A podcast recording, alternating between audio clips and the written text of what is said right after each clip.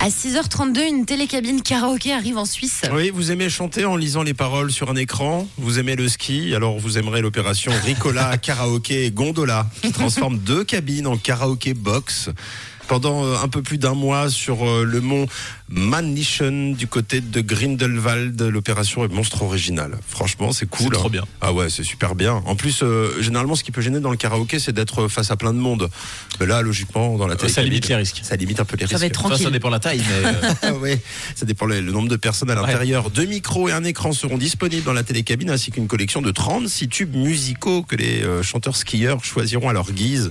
Euh, du ABBA par exemple, du Queen, du Britney, du Eminem, du Marvin Gaye, du Maria Carey, du Taylor Swift. Il y en a pour tous les goûts et pour tous les âges.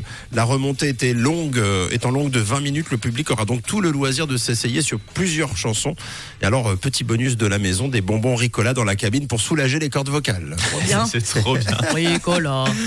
C'est écrit comme ça, en tout cas, sur, euh, sur le communiqué. C'est fort, oui. Ricola, karaoké, gondola, c'est jusqu'en avril dans les Alpes suisses à Grindelwald.